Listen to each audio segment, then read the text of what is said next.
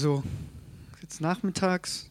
Ich wollte ein bisschen von John G. Lake selbst erzählen und von Curry erzählen. Das haben wir gestern gar nicht gemacht. Normalerweise machen wir das immer am Anfang des Seminars, äh, damit ihr wisst, warum wir überhaupt hier sind und ähm, worum es bei diesem Dienst überhaupt geht.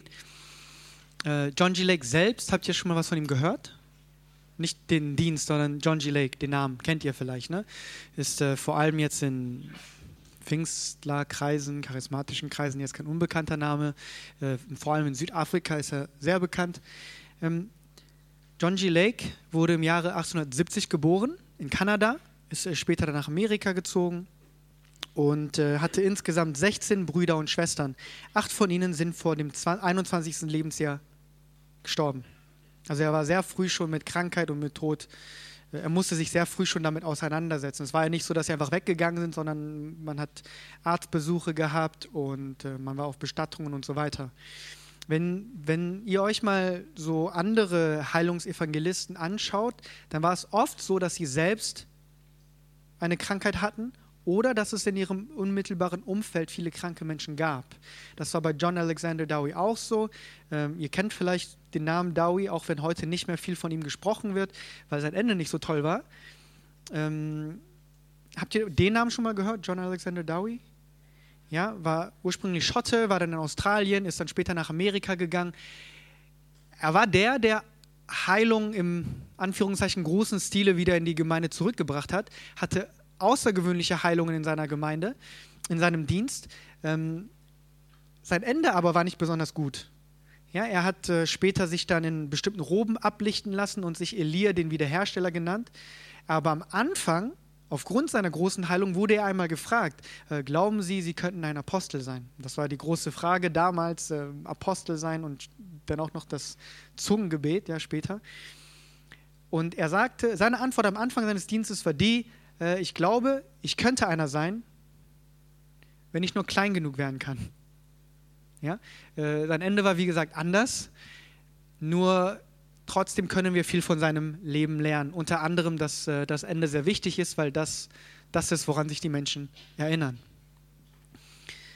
Gut, aber John, äh, wie gesagt, John G. Lake ist im Jahre 1870 geboren, hatte 16 Brüder und Schwestern, acht davon sind früh gestorben. Und im Alter von 16 Jahren hat er Jesus Christus angenommen in, auf einer Veranstaltung der Heilsarmee, ja, der Salvation Army. Und bereits im Jahr, als, im, mit 21 Jahren ist er äh, zu einem, als methodistischer Pastor ordiniert worden. Mit 21 Jahren. Er, er ist damals nicht in den Dienst getreten, sondern ist erstmal Geschäftsmann geworden, hat zwei Zeitungen rausgebracht, war sehr erfolgreich war sehr erfolgreich als Geschäftsmann ähm, und hat sich dann aber irgendwann entschieden, in den Vollzeitdienst zu gehen. Dazu kommen wir gleich. Äh, 1900, 1893 mit 23 Jahren hat er seine Frau Jenny Stevens geheiratet. Und diese Frau wurde durch den Dienst von John Alexander Dowie geheilt. Er selbst wusste nicht genau, wie es geht. Sie haben damals äh, John Dowie darum über, für ein Gebet, um ein Gebet gebeten und äh, Dowie hat dann durch sein Gebet Jenny geheilt. Durch Gottes Kraft. Okay? 1901, also John Gillette hat sich da natürlich schon mit der Versuch, mit der, hat sich da schon mit der Kraft Gottes auseinandergesetzt, hat sich dafür interessiert und weil Dowie nun mal der größte Name, der bekannteste Name damals war, ist er später dorthin gezogen, nach Zion. Zion ist äh, eine Stadt außerhalb von Chicago, die Dowie gegründet hat und wo er im Grunde genommen mit eiserner Hand regiert hat. Viele der frühen Heilungsevangelisten waren, kamen aus Zion oder waren zumindest einmal in Zion. Ähm, Dowie, äh, John G. Lake selbst war, wird, wurde zu einem Diakon und Ältesten in Dowies Organisation, zog dann dorthin, um von ihm zu lernen und mit ihm zu arbeiten. Ich zitiere, ich gehe nach Zion, um göttliche Heilung zu studieren, so dass ich sie lehren kann. Ja? Wie ihr vielleicht wisst, 1901 parallel fängt diese Pfingstler-Bewegung an. Äh, ihren Ursprung finden wir in der äh, Bibelschule Topeka, Kansas von Charles Parham. Habt ihr mal was von ihm gehört? Ja? Nein? Ähm, dort, gab, dort hat er eine Bibelschule gehabt, hat dort die Schüler versammelt und ähm, unter anderem kam dann die Frage, was ist der Beweis dafür, dass man im Heiligen Geist getauft ist? Ne, das war, die, das war eine der Fragen, die er seinen Schülern gestellt hat, ist dann rumgereist, als sie zurückkamen. Jeder sollte das selbst, für sich selbst studieren. Und alle, alle haben einheitlich geantwortet, wir glauben, dass der Beweis dafür, dass man im Heiligen Geist getauft ist, die Zungensprache ist. Ja? Ähm, natürlich gab es auch vor dieser Zeit immer wieder Menschen, die in Zungen gebetet, äh, in Zungen gesprochen haben und auch Heilung gesehen haben. Es war aber jetzt nicht äh, durchgehen im Leib Christi so zu sehen.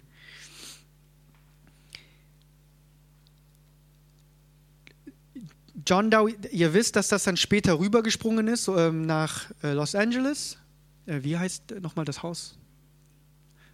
Azusa Street. Ne?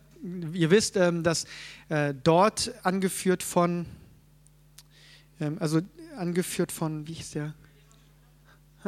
Seymour, William Seymour, äh, angeführt von William Seymour, eine Erweckung, Erweckung entsteht in, diesem kleinen, in dieser kleinen Holzhütte äh, in der Azusa Street und dass es von dort ausgegangen ist. Und dieser, diesen Einfluss, den Azusa Street hatte, der ist auch irgendwann nach Zion übergeschwappt. Zion selbst und äh, John Alexander Dowie selbst hatte aber etwas gegen diese Bewegung. Ja? Ähm, Dowie hat, äh, ich habe gehört, dass Dowie nur deswegen was dagegen hatte, weil es nicht seine eigene Idee war. Ähm, auf jeden Fall äh, wurden, sind alle, die daran geglaubt haben, an die Taufe des Heiligen Geistes und die Zungensprache, irgendwann rausge sind rausgegangen aus Zion, unter anderem auch John G. Lake. Ähm, 1906 Charles hat Charles Palm ein Treffen von Pfingstlern in Zion gehabt. Äh, dort gab es, wie gesagt, eine starke Opposition und äh, dann sind sie von dort aus in alle Welt hinausgezogen. Ähm, 1907 erst im Alter von 37 empfängt Lake die Taufe im Heiligen Geist. Erst, das war, das war viel später als seine erste Heilung. Er hatte vorher schon Heilung gesehen, aber erst Jahre später wurde er im Heiligen Geist getauft. 1907.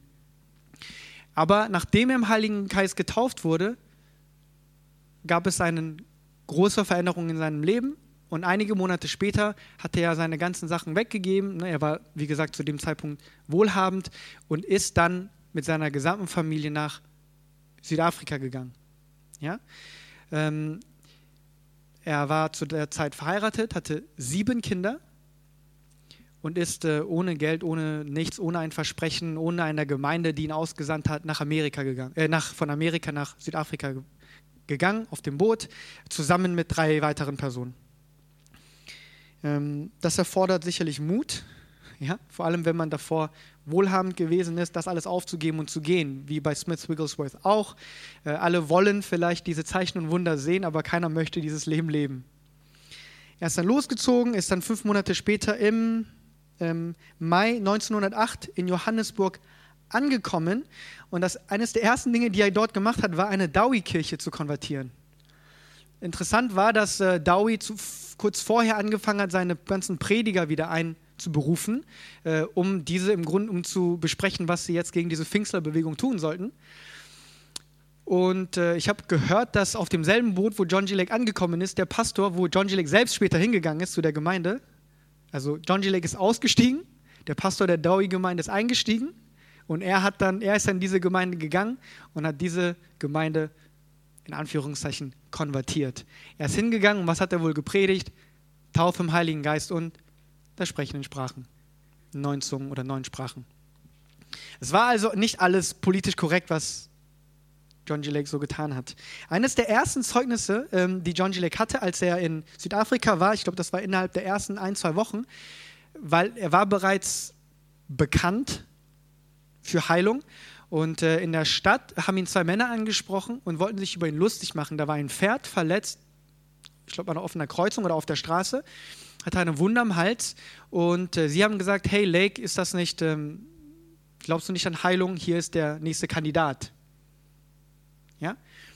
John G. Lake ist hingegangen, hat hochgeschaut, gesagt: Lord, make fools out of, this, of the, out of these people bedeutet, Herr, mache Törichte, Törichte aus diesen Menschen. ist hingegangen, hat seine Hand auf die Wunde gelegt. Ähm, das Pferd wurde geheilt, ist aufgestanden, ist weitergefahren mit, der, mit dem Wagen und hat den Wagen halt hinter sich hergezogen. Und zwei Wochen später oder zwei Wochen später waren die zwei Männer dann in der, im Gottesdienst und haben sich zu Jesus Christus bekehrt. Ähm, eine Sache, was, was glaubt ihr, wie viel Glauben glaubt ihr hatte dieses Pferd?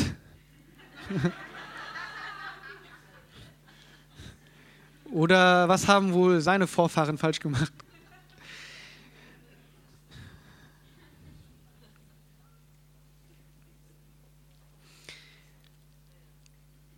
Am 22. Dezember 1908, also sechs Monate circa nachdem ähm, ach, übrigens, äh, John G. Lake hat ja von Anfang an, also als er nach Südafrika ging, sehr auf seinen Glauben vertraut. Man brauchte einen bestimmten, man brauchte Geld, ich meine, es wären 125 Dollar gewesen, um überhaupt ins Land reinzukommen. Er hatte kein Geld, es hat sich ohne Geld dort angestellt und während er dort anstand, kam ein Mann zu ihm und hat gesagt, Gott hat mir gesagt, ich soll dir Geld geben und er hat erst dann mit diesem Geld nach Südafrika reingegangen. Und auch als er drin war, hatte er, hatte er was nicht? Kein Geld, kein Versprechen, kein Haus und er stand da mit wie vielen Kindern? Mit sieben Kindern, einer Frau. Ja? Ähm, zu diesem Zeitpunkt ging eine Frau rum am, am Hafen und hat immer wieder Amerikaner angesprochen, gefragt, ja, wer sind Sie, was machen Sie hier und äh, wie viele seid ihr?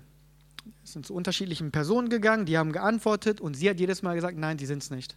Und als sie dann zu John G. Lake kam, hat, auch sie, hat sie auch ihn gefragt, woher kommen Sie, was machen Sie? Ja, ich bin amerikanischer Missionar. Ja, zu wie viel sind Sie? Ja, wir sind zu neunt. Sie habe ich gesucht, kommen Sie mit.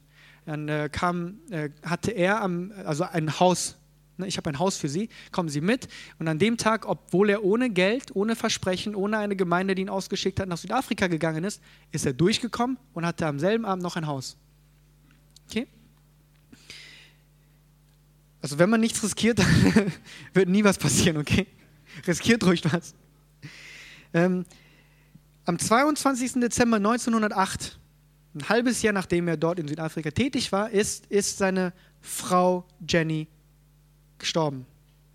In den meisten Büchern oder wenn sie sich, äh, äh, ja, in den meisten Büchern steht drin, dass sie an ähm, Erschöpfung und äh, Unterernährung gestorben ist.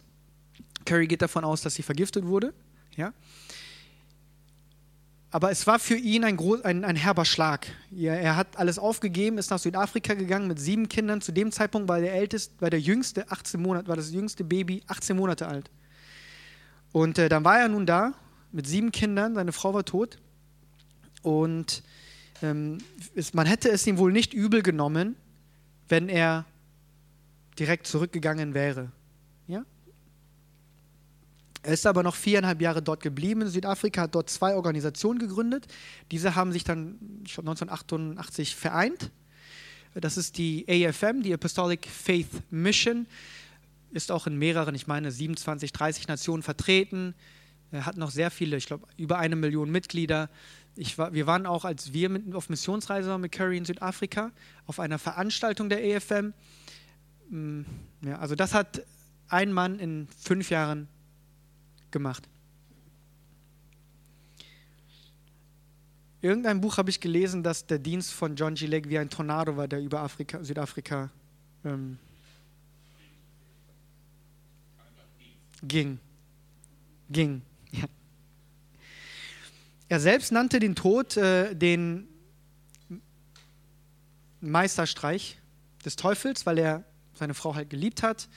Äh, und in dem, in, in dem Moment hat ihn der Heilige Geist durch Zungengebet getröstet. Also er hat sehr viel in Zungen gebetet. Sehr viel in Zungen gebetet und das immer wieder interpretiert. Er hat das auch innerhalb eines Gottesdienstes gemacht er, würde in einem, er hat in einem Gottesdienst angefangen, in Zungen zu beten und das, hat, und das hat er dann direkt interpretiert. Oder er hat so auch seine Predigten vorbereitet. Das heißt, er ist spazieren gegangen, hat in Zungen gebetet und hat dadurch dann bekommen, was er der Gemeinde weitergeben sollte. Ähm, ja. Lake bleibt noch fünf Jahre nach Jennys Tod dort, gründet 500 einheimische Kirchen und 125 weiße Kirchen. Äh, Lake stoppt eine Plage und demonstriert Herrschaft über Seuchenerreger. Die Geschichte ist relativ berühmt. Es gab dort eine Seuche und man musste die ganzen Leichen dort borgen und alle hatten Schutzanzüge an. Nur Lake hat das halt so gemacht und hat ihn dann gefragt, Wie machst du das? Was machst du da? Und ähm, habt ihr die Geschichte mal gehört mit den Seuchenerregern und dem Mikroskop? Nein? Ich glaube, das gibt es auch in Büchern von Kenneth Hagen und so, da ist diese Geschichte auch mit drin. Das heißt, ähm, er hat ihnen gesagt, ja, äh, das, äh, die haben diese Seuchenerreger auf seine Hand getan und er wollte, er hat dann gesagt, ich beweise euch das, tut das bitte unter einem Mikroskop. Und man hat dann gesehen, wie diese Seuchenerreger in seinem Hand abgestorben sind, gestorben sind. Das Interessante aber war, dass, wie er das erklärt hat, und ich lese euch den Bibelvers mal vor dazu. Da könnt ihr sehen, wie er gedacht hat. Da könnt ihr gut sehen, wie John G. Lake so gedacht hat.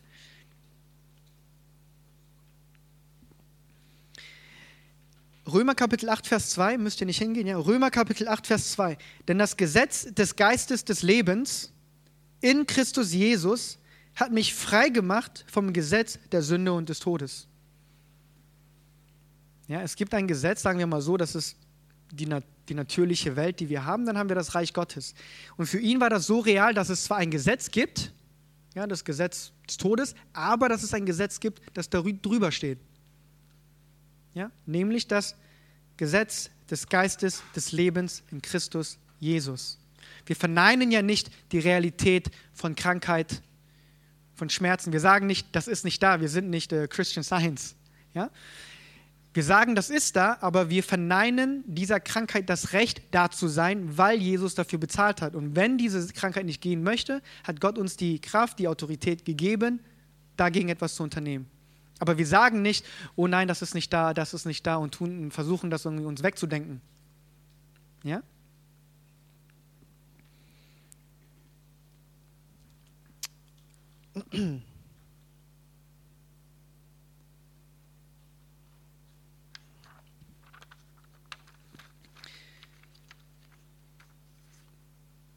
Lake äh, kehrt dann fünf Jahre später, im Jahre 1913, zurück auf Dauer. Er wollte eigentlich immer wieder zurückgehen nach Südafrika. Ja, er hatte auch sein Amt bei der EFM gar nicht komplett niedergelegt und auch die haben gedacht, dass er irgendwann zurückkommt. Er ist aber nie zurückgegangen. Ähm, er hat dort dann, er ist dort erstmal sehr viel gereist. Ja, ich mache das mal ein bisschen kürzer. Er ist sehr viel gereist und ist dann irgendwann in Spokane, Washington gelandet. Ihr habt vielleicht mal was von der Stadt gehört. Ja, dort sind, ist was entstanden? dort sind die Heilungsräume entstanden. Die Heilungsräume sind nicht entstanden, weil er, das, weil er die Vision hatte, Heilungsräume zu erfinden oder so, sondern es ist einfach dadurch entstanden, dass jemand ihm angeboten hat, okay, wir haben hier Räume, möchten Sie nicht dort für, äh, über Heilung lehren und predigen? Ja? Äh, September 1914 äh, reist John G. Lake mit dem Zug nach Spokane und wird eingeladen, in einer Kirche zu predigen. The Church of Truth. Das ist eine neue Gedankenkirche, war also keine wirklich, das war keine christliche Kirche. Ja, er hatte auch keine Berührungsängste. Wenn ihr mal alte Poster euch von John G. Lake anschaut, dann hatte er Heilungs, äh, Heilungsveranstaltungen im, äh, in dem Masonic Temple. Ja, weil er nicht genug Platz hatte in den anderen Räumen. Nicht, weil er selber dazugehörte. Ja? Nur es zeigt halt, dass er keine Angst hatte. Nicht, dass er Freimaurer war, genau. Ähm, und er ist dann dorthin gekommen. Das erste, was er gesagt hat, ist folgendes: Meine Wahrheit, also zu dem Pastor dieser neuen Gedankenkirche, meine Wahrheit ist nicht deine Wahrheit. Mein Christus ist nicht dein Christus. Und das Interessante ist, was der Pastor gesagt hat. Er hat gesagt: Predige, predige deine Botschaft und davon alles. Also ich finde beide sehr mutig. Ja? Du gehst zu einer Gemeinde hin und sagst, hey, mein Christus ist nicht dein Christus und was du predigst, ist nicht das, was ich predige. Und der Pastor, der den eingeladen hat, der Pastor, der ihn eingeladen sagt, predige deine Botschaft und predige alles davon. Ich finde es sehr interessant. Ich weiß nicht, ob es sowas, ich weiß es nicht. Also wenn ich mir diese Sachen von früher anschaue, dann denke ich so, vielleicht ist das eines der Gründe, warum wir wenig sehen. Wegen politischer Korrektheit. Dann gab es dort eine äh, Frau, die sich, ähm, okay, da gehen wir mal weiter rüber. Und dann gibt es einen Mann namens ähm, A.C. Greer, bittet Lake, die Räume seitlich der Kirche zu nutzen, um göttliche Heilung zu lehren und für Menschen zu beten. Lakes Heilungsräume werden eröffnet. Diese Heilungsräume wurden halt nicht eröffnet, weil er von Anfang an eine Vision hatte. Schließlich hat er auch vorher schon Menschen geheilt, aber es wurde ihm halt angeboten und dadurch ist das halt entstanden. Januar 1950 Umzug in größere Quartiere. Er zieht in zwei Gebäude ein. Das zweite war The Rookery Building. Ähm, es kommen so viele, dass er beginnt, Leute auszubilden, die ihm in seinem Dienst helfen. Er beginnt eine Lehrserie, die er die Wissenschaft der göttlichen Heilung nennt. Wissenschaft der göttlichen Heilung. Bedeutet nicht, dass wir abhängig sind von Wissenschaft, ja, aber er hat wissenschaftlich gedacht. Das bedeutet, für ihn war das zum Beispiel real. Es war wie eine fast fassbare Materie, die Kraft Gottes. Deswegen konnte er auch sagen, das Gesetz des Geistes des Lebens in Christus ist höher als das Gesetz des, der Sünde, des Todes. Ja? Versteht ihr? Es kann ja ein Gesetz geben, das über einem Gesetz aktiv wird. Ja, das Gesetz der Schwerkraft gibt es, aber trotzdem kann ich mich in einen Flieger setzen und fliegen. Das setzt jetzt nicht die Schwerkraft, äh, das bedeutet nicht, dass die Schwerkraft nicht mehr existiert. Es gibt nur ein Gesetz, in Anführungszeichen, das über dem, äh, über, die, über dem anderen Gesetz steht. Es ist nicht so, dass die Sachen, die wir auf der Erde erleben, nicht existieren, dass diese Dinge nicht existieren, aber es gibt ein Gesetz, das besser ist, das Gesetz des Lebens, des Geistes in Christus Jesus. Wenn Menschen zum Gebet kommen, verlangte er von ihnen, sich dazu zu verpflichten, 30 Tage lang jeden Tag zu erscheinen. Er verlangt auch von ihnen, ihre Medikamente in den Heilungsräumen zu lassen. Er übernimmt keinen Fall, bei dem Gott nicht absolut, bei dem nicht absolut Gott allein für Heilung die Ehre gegeben würde. Wie gesagt, das unterscheidet uns von den Praktiken, die äh, John G. Lake damals hatte. Äh, sie waren sehr aggressiv, die, äh, nicht nur John G. Lake, auch andere Heilungsevangelisten gegenüber Medikamenten. Ja? Ähm, war er das oder jemand anders, der gesagt hat, äh, du sollst die Medikamente in die Toilette schmeißen und dich dann bei der Toilette entschuldigen? Okay?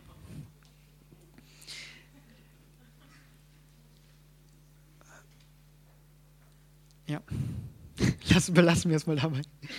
Ähm, diejenigen, die nicht krank sind, sondern im Heilungsdienst ausgebildet werden, müssen ebenfalls 30 Tage lang jeden Tag kommen. Am Ende ihrer Ausbildung wird ihnen der, Na gut zu, der Name eines Patienten mit einer tödlichen Krankheit gegeben, zu dessen Haus sie gesandt werden, wo sie so lange bleiben und dienen, bis sie die kranke Person geheilt haben. Wenn sie versagen sollen sie nicht zu den Heilungsräumen zurückkehren. Ihr Dienst ist zu Ende. Hart, oder? Also jetzt, wenn ich, wenn ich jemandem das sagen würde, ist hart, oder? Ähm,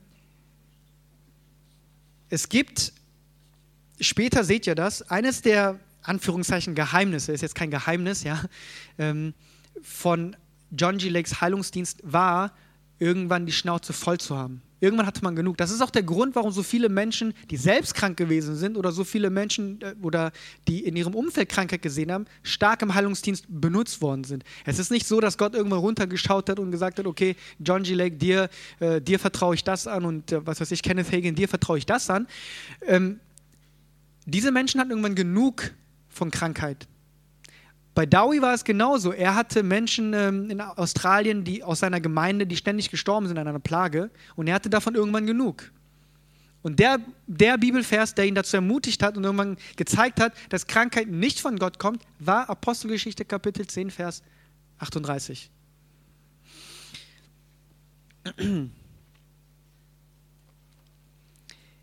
Ich persönlich, also man könnte das als Verdammnis aufnehmen, so ja, weil was ist mit mir, weißt du, ich habe schon für mehrere Personen gebetet, die sind aber gestorben. Bin ich jetzt nicht qualifiziert, das zu tun?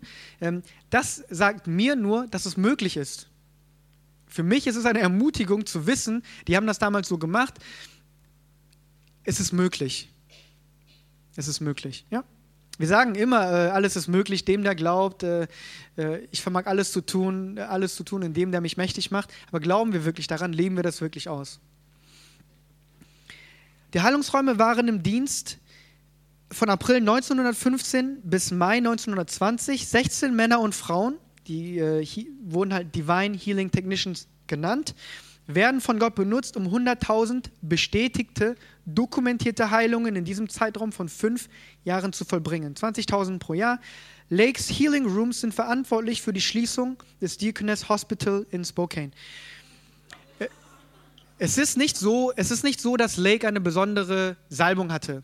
Ja, wenn, wenn, er, wenn er gesehen hätte, wie Menschen sich auf sein Grab legen und versuchen, irgendwas von seiner Salbung zu bekommen, hätte er, hätte er auch gesagt, was wollt ihr eigentlich? Nicht mal Lake hatte Lakes Salbung, Lake hatte die Salbung von Jesus Christus. Ja? Ähm, nur weil man jetzt jahrelang oder monatelang auf seinem Grab liegt und denkt, Gott habe ihm eine, was weiß ich, irgendwas erleuchtet und man solle dahin gehen. Wenn man sich etwas einfängt, dann ist das sicherlich nicht von Gott. Okay? Man kann sich einen Geist einfangen, aber ganz sicher nicht von Gott. Ja? Tot. John G. Lake ist tot. Okay? Es geht nicht um eine besondere Salbung von John G. Lake. Also bitte geht nicht an irgendwelchen Gräbern, dort gibt es nichts für euch.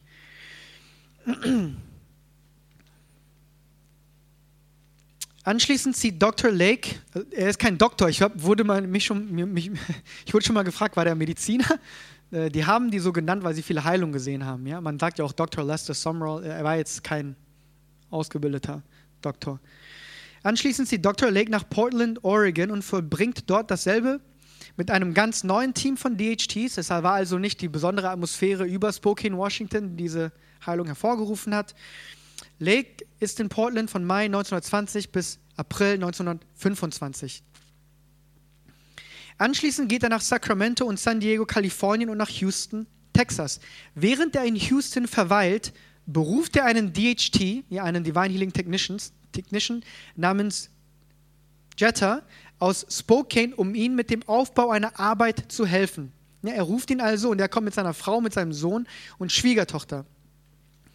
1931 siedelt äh, er auf Dauer nach Spokane um und er bleibt dann dort bis zu seinem Tode am 16. September 1935. Am 16. September 1935 ist er gestorben, früh, mit 65 Jahren. Ja, sollte nicht so sein. Ähm, er hatte,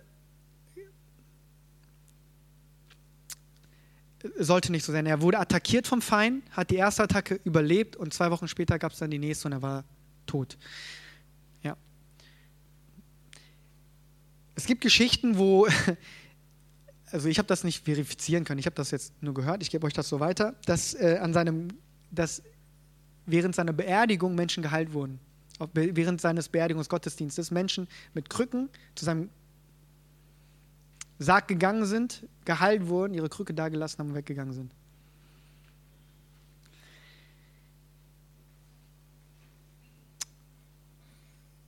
In den späten 1930ern brennt das ursprüngliche Healing Rooms Gebäude, The Rookery Building, bis zu den Grundmauern ab. Nichts bleibt davon übrig. Als das Gebäude wieder errichtet wird, ist nichts mehr wie zuvor. Lake setzt, Lake, Lake selbst setzt nie einen Fuß in das jetzige Gebäude. Also wenn ihr jetzt nach Spokane geht und dieselbe Adresse geht, das ist nicht dasselbe Gebäude, wo John G. Lake drin war. Versucht also nicht dort reinzugehen und vielleicht irgendwie geheilt zu werden oder da die Wand oder irgendwas zu berühren und denkt, da ist noch irgendwas da. Ja? Ja, und auch das Gebäude, das dort steht, ist nicht das Gebäude, wo John G. Lake selbst gedient hat. Okay? Lake hat insgesamt zwölf Kinder. 1941 heiratet Lakes Tochter Gertrude, ja, einen Mann namens Wilford Wright. Sie sammeln Lakes gesamtes Material und heben es auf, bis es an die Person weitergeleitet werden kann, die den Dienst wieder aufnehmen und tragen soll. Lake selbst hat über seinen Nachfolger oder die Person, die seinen Dienst irgendwann übernehmen wird, prophezeit. Äh, ein Teil des Materials ist eine Prophetie, die Lake am 24. Mai 1934 über die Person gab, die den Dienst aufnehmen und tragen würde. Okay? Ähm, das war jetzt nur eine ganz kurze Übersicht über John G. Lake. Ich kann euch empfehlen, seine Predigten äh, euch mal, ihr könnt euch seine Predigten durchlesen. Ähm, die wurden, viele wurden niedergeschrieben. Viele wurden niedergeschrieben. Es gibt viele Bücher, äh, die seine Predigten haben. Und wenn ihr, da, wenn ihr euch die mal durchliest, könnt, merkt ihr direkt, irgendwas ist da anders. Ja? Ähm, ja, lest euch das auf jeden Fall durch. Ein guter Einstieg ist ein kurzes Buch, das heißt äh, auf Englisch Adventures in God. Vielleicht habt ihr schon mal was davon gehört. Äh, ich glaube, auf Deutsch heißt es In Gottes Abenteuern oder so. Ja, schaut euch das mal an. Ist nicht dick, aber da könnt ihr sehen, wie John G. Lake so gelebt hat, was er erlebt hat. Äh, eine Sache, ein, eine Geschichte, die mir im Kopf bleibt, ist die, er war äh, im Auto unterwegs und dann meinte er, irgendjemand hätte ihm, also der Heilige Geist hätte ihm gesagt, er soll auf die andere Spur wechseln. Auf die falsche Spur. Ja? Und ähm, er hat halt keine Zeit, er hat direkt reagiert und im nächsten Augenblick ist sein, äh, kam von der anderen Seite ein LKW, der ausgerutscht, also der sein, der die Kontrolle verloren hatte und auf die Seite dann geschlittert ist, wo er eben noch war. Ja, und er meinte, wüsste er nicht so genau, wie sich diese Stimme des Heiligen Geistes anhörte, hätte er nicht so schnell reagiert. Ich habe gestern gesagt, an der ähm, Lähmung durch Analyse, Paralysis by Analysis, das ist das, was wir oft machen. Wir analysieren zu lange und durchdenken alles viel zu viel, bevor wir was tun, und dann ist es schon zu spät. Ja? Gut.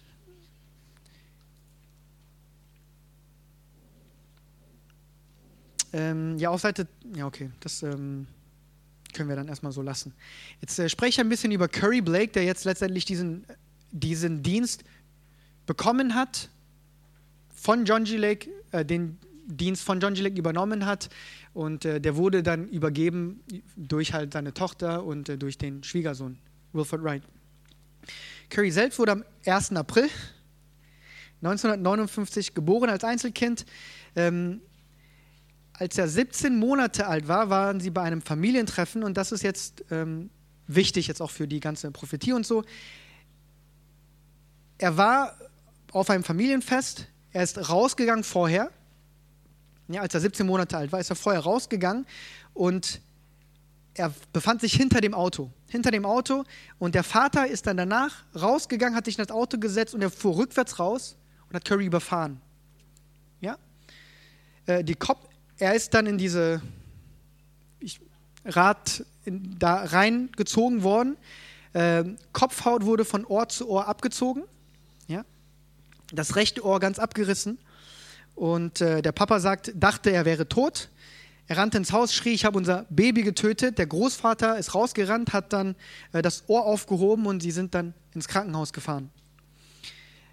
Der Arzt hat zunächst gesagt, wird nicht überleben, keine Chance. Die Mama hat gebetet ähm, Mama hat gesagt, äh, Gott, wenn du ihn leben lässt, dann wird er sein Leben lang dir dienen. Der Arzt kam dann später raus, hat gesagt, wenn er überlebt, ja, vorher war es, wird nicht überleben, danach hat er gesagt, wenn er überlebt, wird er schwer behindert sein. Der Arzt ist wieder reingegangen, die Mama hat weiter, weiter gebetet. Dann kam der äh, Arzt wieder raus, kein Anzeichen einer Hirnschädigung. Der Arzt sagt, er wird aber keine Haare und kein Gehör haben ging wieder rein, Mama hat weiter gebetet. Ähm, und dann nach sechs Stunden OP und 172 Stichen hat er heute immer noch Haare, kann auf beiden Ohren gut hören und äh, ähm, ja, ob er wirklich Hirnschädigung hat oder nicht, das ist, er sagt selbst, die Frage ist noch offen. Ja, ja. Ähm, ja. Er hat sein Leben noch mit neun Jahren Jesus gegeben, hat später äh, Dawn Marie Stewart kennengelernt und hat äh, seine erste Tochter sehr früh bekommen, 1978, da war er ne, 19 Jahre alt, geboren am 17. November. Diese Tochter, Erika, wurde mit einem Tumor geboren. Äh, vor der Geburt sah alles ganz normal aus, aber sie wurde mit einem Tumor geboren, mit einem Hemangioma-Tumor. Das war ein Tumor auf der Zunge. Er beschreibt das selbst. Ähm, das sah aus wie ein Knäuel von Schlangen. Das sah schrecklich aus, war riesig groß und war für eine junge Familie natürlich ein riesiger Schock. Ja? Ähm, wenn man so etwas persönlich erlebt, natürlich fängt man an, nach Heilung zu suchen. Okay? Und er erzählt immer wieder viele Geschichten ähm, über seine Tochter und was, was er zu der Zeit erlebt hat. Und äh, daran, da, da, weiß man auch, warum der, das Herz dieses Dienstes so ist, wie es ist. Einfach Menschen helfen, für Menschen beten, keine großartigen Fragen stellen. Ja?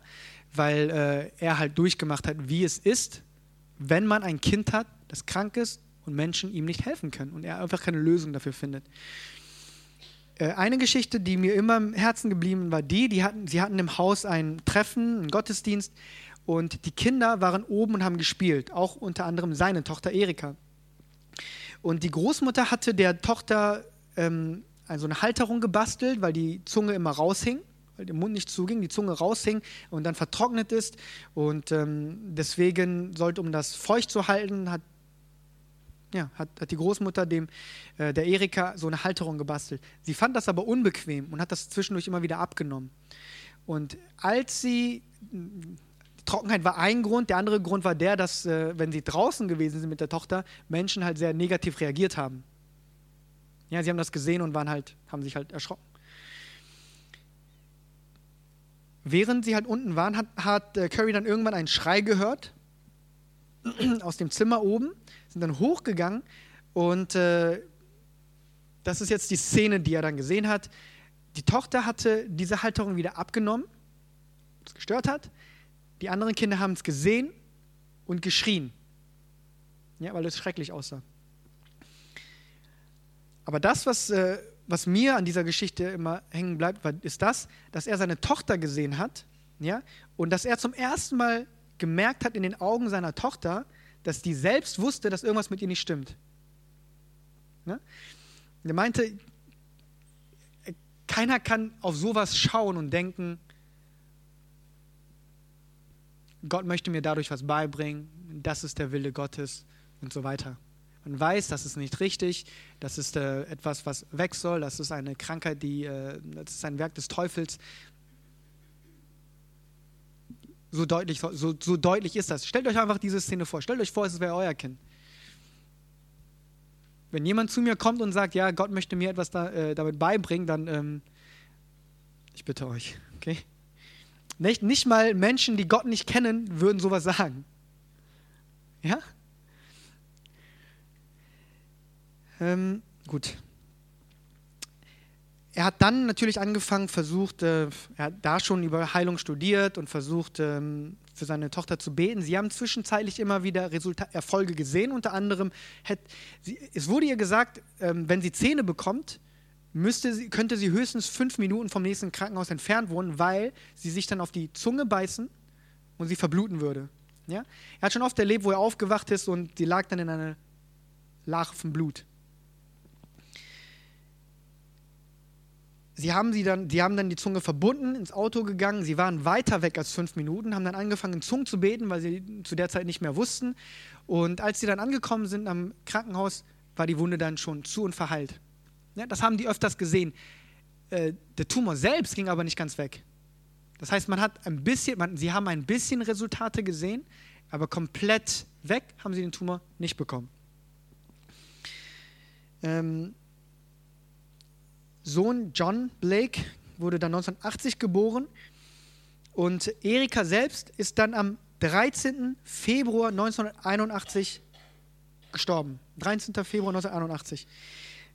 Äh, sie ist aber nicht, sie ist aber nicht am Tumor gestorben, sie ist auch nicht verblutet, sondern sie ist an doppelseitiger Lungenentzündung gestorben. Ja? Und der Arzt hatte vorher, er hat, die haben das schon gemerkt, er hat dann vorher, in der Nacht vorher den äh, Arzt angerufen und der Arzt hat gesagt, kommen Sie morgen vorbei. Kommen Sie morgen vorbei, aber am nächsten Morgen war sie tot. Und er sagt immer, äh, zu der Zeit, wo er nach Heilung gesucht hat, hätte er alle berühmten und großen Namen angerufen. Und er ist immer beim Sekretariat gelandet. Ja, und hat dann gesagt, äh, wenn es um, darum ging, mein Geld zu bekommen, äh, ging das immer alles ganz schnell, aber sobald ich dann Gebet wollte, hat das sehr lange gedauert. Kam ja nur zum Sekretär, kam man immer nur ins Sekretariat. Am 14. Februar wurde Erika begraben. Und als sie begraben wurde und, das, und der kleine Sarg dann in die Erde hinuntergelassen wurde, hat er gesagt, Gott, als ich, es war kein Mann Gottes da, der mir helfen konnte, als ich ihn brauchte. Aber wenn du mir beibringst, wie man Menschen hilft, dann werde ich, äh, dann werde ich das tun. Das ist das Herz dieses Dienstes. Wir predigen ein sehr einfaches Evangelium. Liebt euren Nächsten wie euch selbst und tut den Nächsten das, was ihr auch gerne hättet, was euch getan wird. Ja? Seid wer ihr seid. Seid Christen und ähm, segnet eure Nächsten, indem ihr heilt, predigt, lehrt, prophezeit, Essen gibt, Kleidung gibt, etc. Äh, die zweite Tochter Crystal Blake wurde am 20. Oktober 1981 geboren. Und die dritte Tochter Angela Rebecca Blake, also heute nennen wir sie eigentlich nur Rebecca Blake, äh, wurde am 6. November 1982 geboren. Nach dem Tod seiner Tochter hat er weiterhin versucht, halt Lösungen zu finden. Lösung zu, Lösung zu finden. Und hat dann die ganzen berühmten Heilungsevangelisten studiert und äh, da ist er halt zwangsläufig auf Smith Wigglesworth gestoßen. Ähm, das Problem bei Smith Wigglesworth war dies: Er hat sich nicht reproduziert. Es gibt keinen zweiten Smith Wigglesworth. Wir stehen hier und reden immer noch von Smith Wigglesworth. Ja? Ähm, Lester Summerall war öfters bei ihm, aber er hat sich nicht so eins zu eins in ihm reproduziert. Das bedeutet auch, dass man davon ausgeht, dass man, wenn man nicht genau weiß, denken könnte, oh, vielleicht ist es eine Gabe, vielleicht hat Gott ihn besonders ähm, berufen oder ja, dann, wenn ich das glaube, kann ich das nicht nachmachen. Ja, weil das Dinge sind, die ich nicht beeinflussen kann. Aber wenn man jemanden findet, der andere Leute ausbildet und die dann ähnliche Resul oder die gleichen Resultate sehen, dann weiß ich, ich muss nur das lernen, was die auch gelernt haben. Und ich müsste dann das können, was die auch können. Ist logisch, oder? Und dann ist er bei John G. Lake gelandet, der, wie wir eben auch gesehen haben, äh, andere Menschen ausgebildet hat und diese Divine Healing Technicians genannt hat. Diese,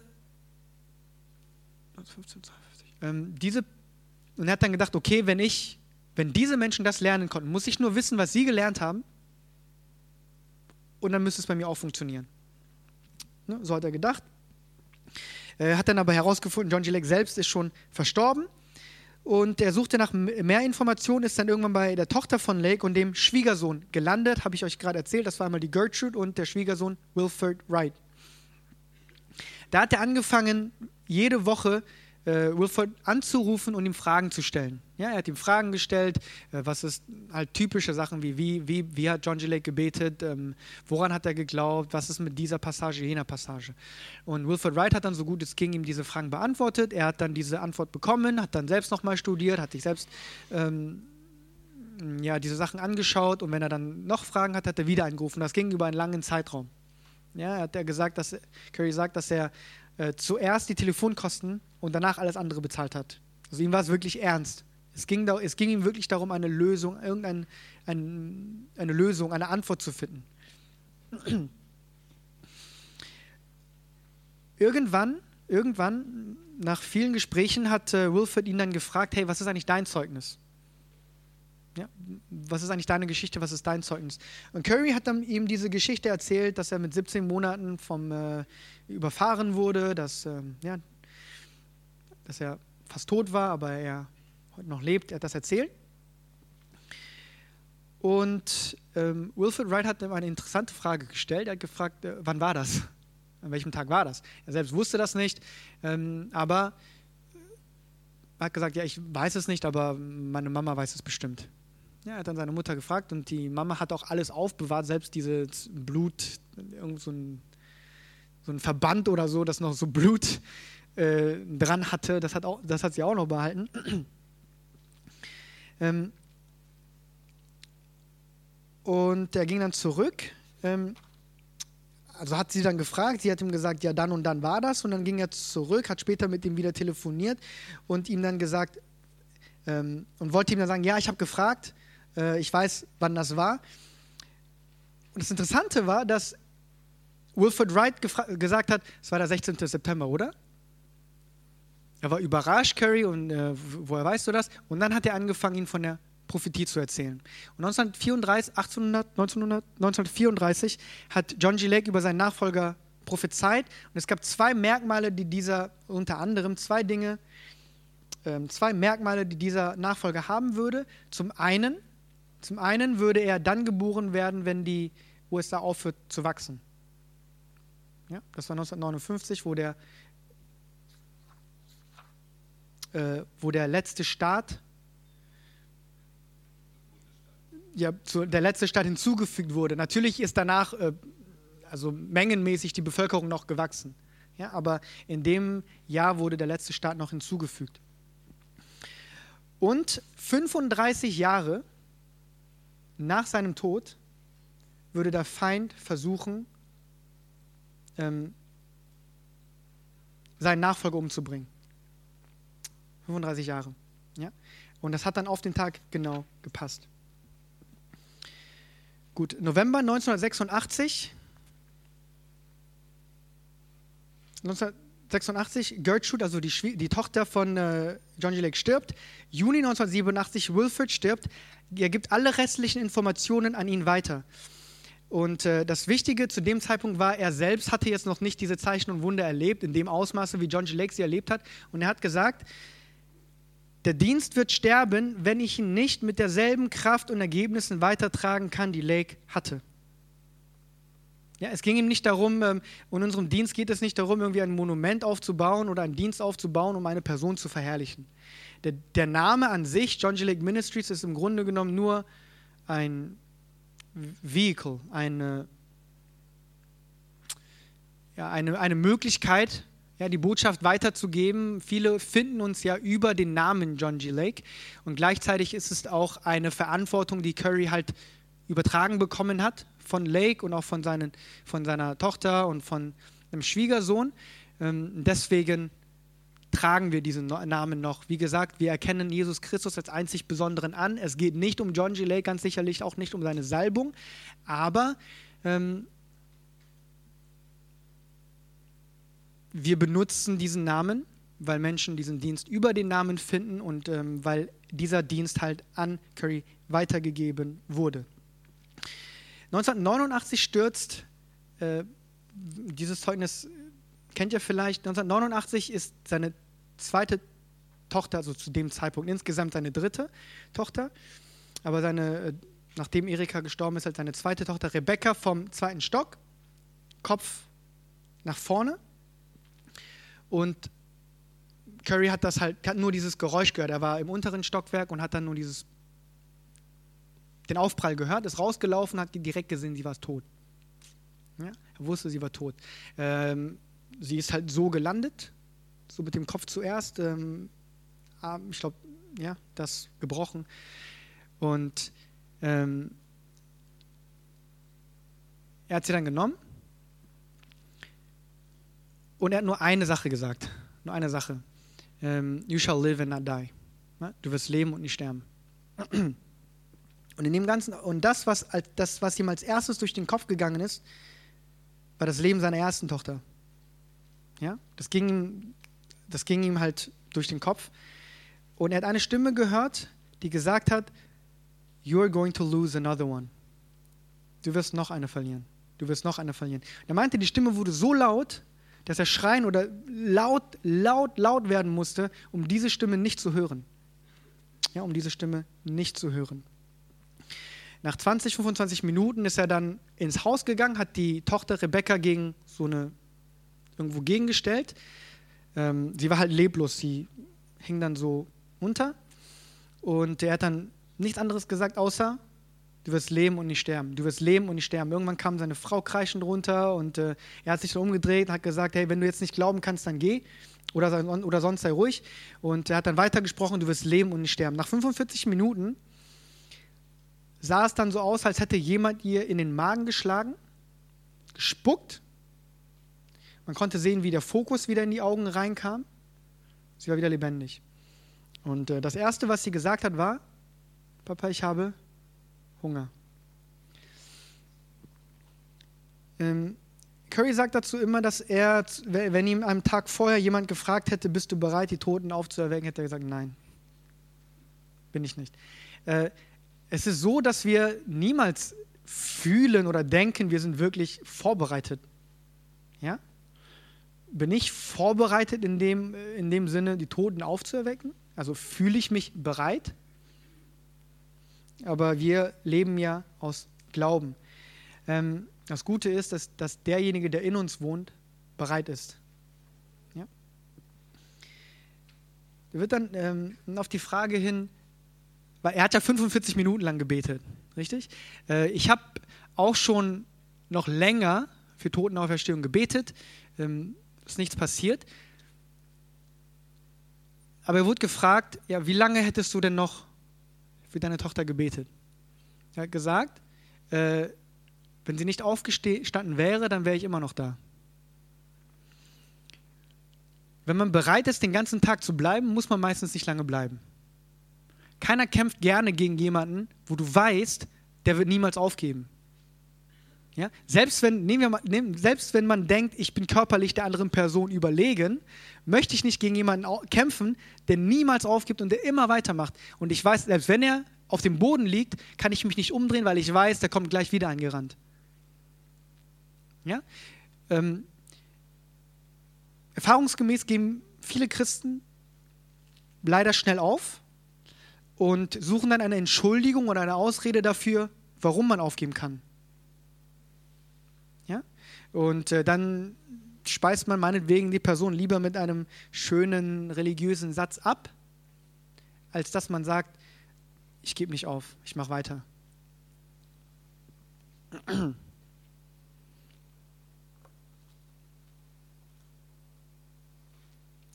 Gut. Es ist jetzt 16 Uhr. An dieser Stelle machen wir Pause.